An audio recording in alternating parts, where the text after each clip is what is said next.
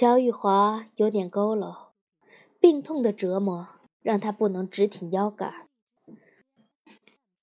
领导的威严和行将就木的智慧，奇妙的交织在一起，令人仰视。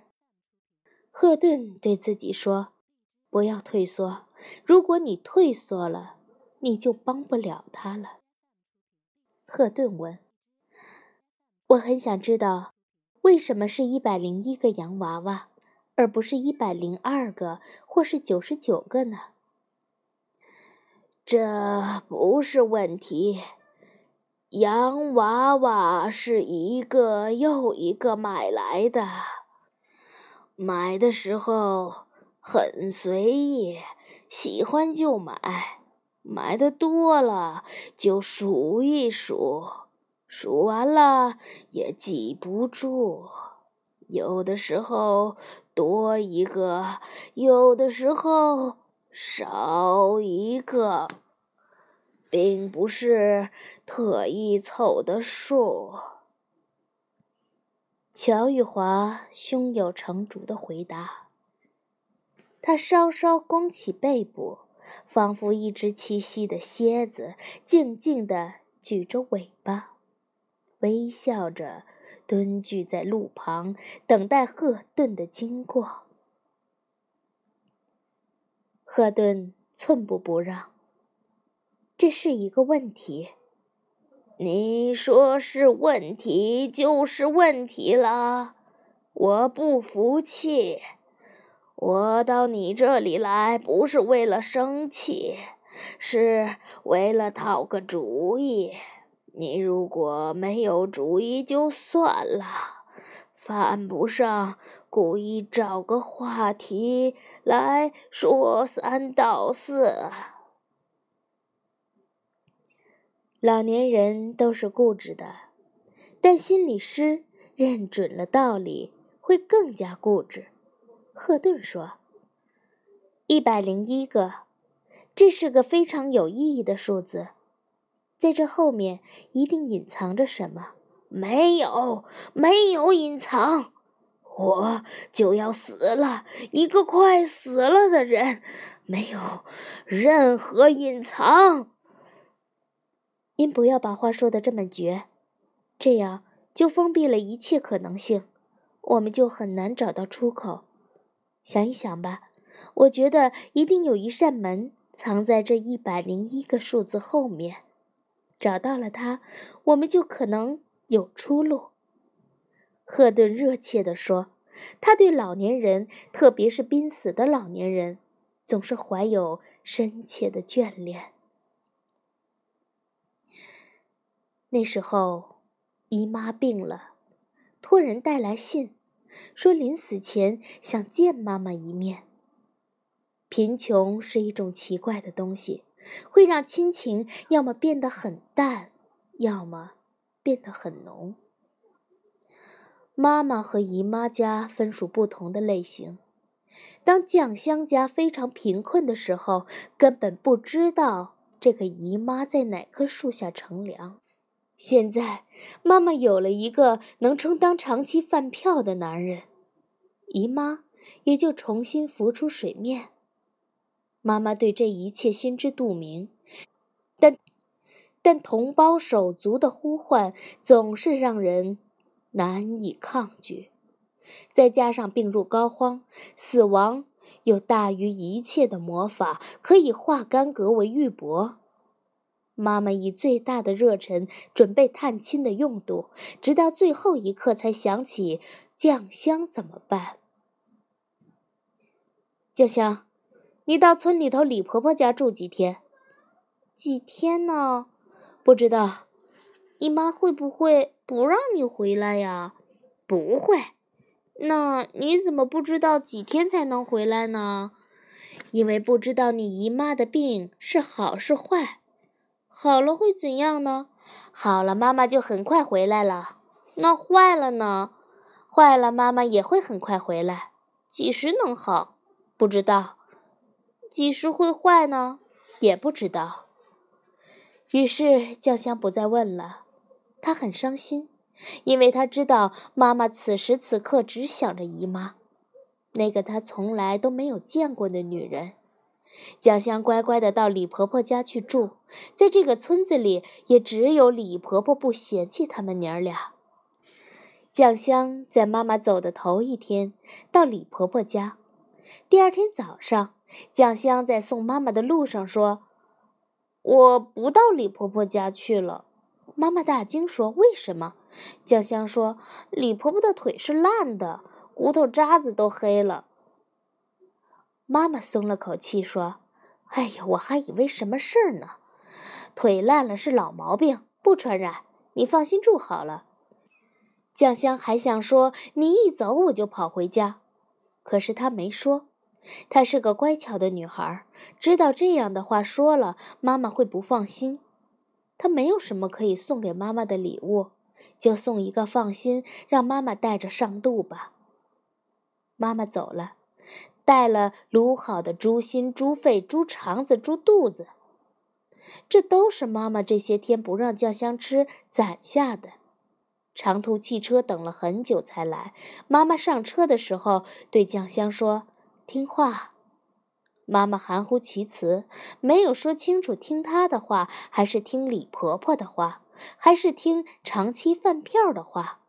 总之，将相决定谁的话也不听，只听自己的话。放学之后，酱香到了李婆婆家，对半聋的老人说：“我今天晚上不来了。”李婆婆说：“哦哦，你妈妈今天没走成啊？”酱香就学着她的音调说：“啊啊。”李婆婆就不再问了，专心敲打着她发黑的腿杆子。苏三先生戴着鸭舌帽和硕大的遮阳墨镜来了。当时阴天。寒暄之后，赫顿问道：“真的是血吗？手心和额头？”苏三说：“呃呃，不是血，可是在我心里，它和血……”是一样的，甚至比血还可怕。请继续说下去。呃，和外国人谈判也就罢了，原则是事先定好的，和谈判人员的临场发挥没有很大的关系。可是日常工作影响就太大了，我没有办法清楚地阐述自己的观点，以至于一些非常有价值的意见得不到支持。当然，也就形不成决议，得不到实施，给工作造成了巨大的损失。赫顿回应：“你想改变这种状态，很大的成分是为了工作着想。”的确如此，不过我没有你想象的那么高尚。苏三先生，还有什么？更隐秘的动机吗？呃，说出来你不会笑话我吧？我哪里会笑话您？对于说实话的人，我会敬佩。好，那我就告诉你，呃，我想当官儿。这种发言恐惧症严重的影响了我的升迁。赫顿说：“您非常在意升迁这件事吗？”苏三非常郑重地说。是的，非常在意。这也就是我为什么一定要来找心理医生的原因。如果呃你对别人说自己想当官儿，呃，所有的人都会嘲笑你；如果你说你自己想去偷东西，反倒没有那么多人惊讶。连我的老婆都不理解我。她是做生意的，我们家有很多钱。他说：“我们早已超越了小康，到了大康特康的程度。我什么都不干，也可以过得非常富足。可我不想这样平庸的生活。我常常觉得自己是一个古代酋长的儿子，很想掌握更大的权力，在危机的时候能够挺身而出，解救人民于水火之中。”说的更大一点儿，为世界贡献更多的力量，为更多的人谋福利，做一个政治家。这也就是我的理想。呃，你会笑我吗？啊，不不，我不会笑话您。相反，我很敬佩您这种勇气和献身精神。您不是为了自己的私利，而是为了人生的目标和理想。赫顿赶忙回应：“这并不完全是一个技术性的策略，而是他的真实想法。在这间心理室里，很多人谈出他们的苦恼，谋求改变。像这样为了众人之事思谋改变自己的，毕竟是少数。”哦，谢谢你对我的理解。苏珊宽慰地舒展了一下眉头，紧接着眉宇又搅在了一起，说：“口才限制了我，在现在，一个政治家没有好的口才，就像一个女子没有好的身材要当模特一样，这是万万不可能的。为了口才，我非常苦恼。”这个是一种智慧和才能上的残疾，我不知道你有没有办法可以帮助我。苏珊求贤若渴，赫顿说：“恕我直言，我觉得你谈的很可能是一个伪问题。”呃，此话怎讲？在我和您的谈话中，我没有发觉你的口才有任何问题。呃，我不是已经跟你讲过了吗？和一个人谈话，或者是人比较少的场合，我没有问题。对呀，你刚才说的，这是一个智慧和才能上的残疾。我们知道，如果一个腿有残疾的人，不管是他一个人行走，还是当着几个人或者更多人行走，他的腿都会一瘸一拐，是这样吧？是的。所以，我不同意您说这是智慧和才能上的残疾的判断。如果您想改变这个局面，首先要在这个层面上有所改变。你以为我不愿意改变这个认识吗？非也，我对自己说过一千遍、一万遍了。呃，包括那种运动员上场时常常给自己鼓励的话。呃，比如，就当别人都是白痴，你是世界上最棒的。我都试过，可是有什么用呢？我不是世界上最棒的，我不能自欺欺人。如果我连这点自知之明都没有，我我还算什么政治家？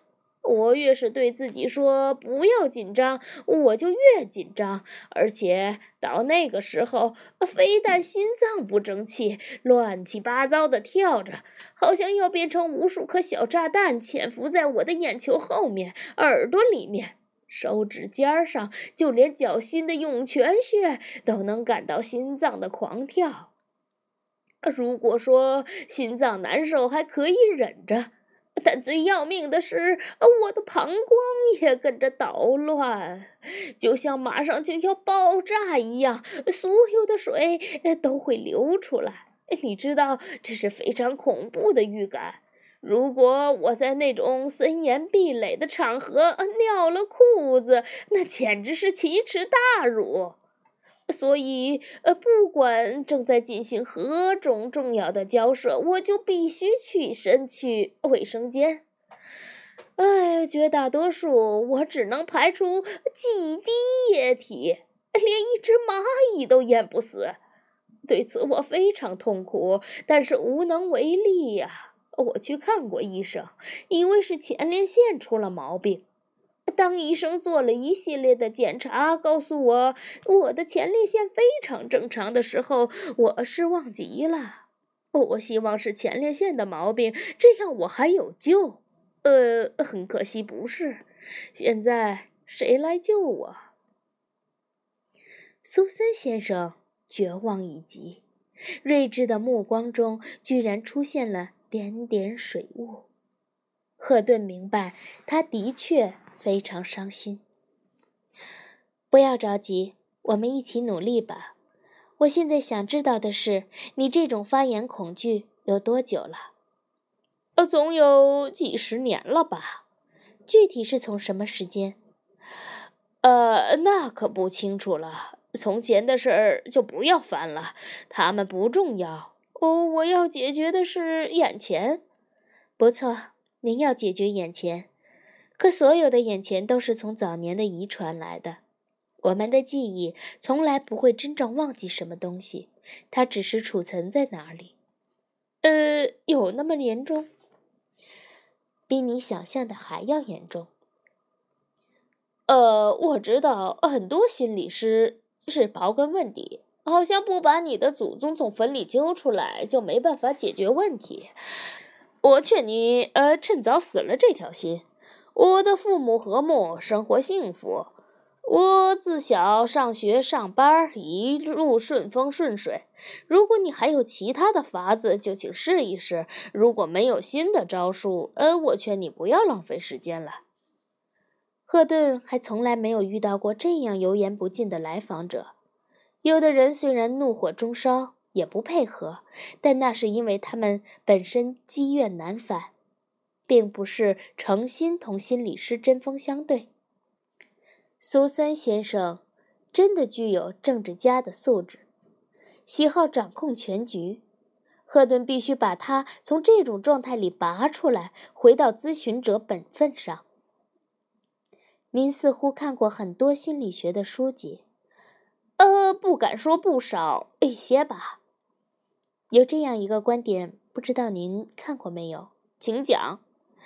那就是，即使在那些被精心照料的孩子那里，精神创伤也是不可避免的。呃，我不知道这是谁说的，是弗洛伊德。他说的也不一定是真理吧？是不是真理，并不是最重要的。我想，你到我这里来，掏了那么多钱，就算您对金钱不在乎，但你花了那么多时间。对于一个愿意担当治理众人之事的政治家来说，浪费时间就是谋杀事业。这席话让苏三频频点头。赫顿继续说：“所以，让自己的口才发挥得更好是您的事儿，不是我的事儿。为了这个目标，咱们共同努力。”苏三说。你的意思是，咱们要死马当活马医，试一试？赫顿说：“我不觉得您是死马。您既然来求助于我，我想现在的方略就是想知道你出现发言恐惧的最早的年代是什么时候。”苏珊陷入了沉思，半晌之后说：“啊，我想起了一件事儿。”呃，当时我并没有出现明显的症状，只是以后越来越严重。赫顿宁静地追问：“能讲得详细一点吗？”“可以。”苏珊舔了舔嘴唇，突如其来的焦渴让他有些不知所措。赫顿敏感地察觉到了这一现象，心中大喜，觉得此方法对了。呃，可以喝水吗？不可以。啊，你们这儿怎么像纳粹集中营，连水都不供应？苏森大为不满。这其实是为了您的利益。您现在感到口渴，这并不是您身体里缺水，是您感觉到马上要说出口的话让你紧张，口干舌燥，难以启齿。如果你喝了水，这种紧张被冲淡了，就像临阵脱逃。赫顿仔细的分析：“不喝就不喝吧。”苏三先生只好放弃喝水的愿望，继续进入那潜藏至深的记忆。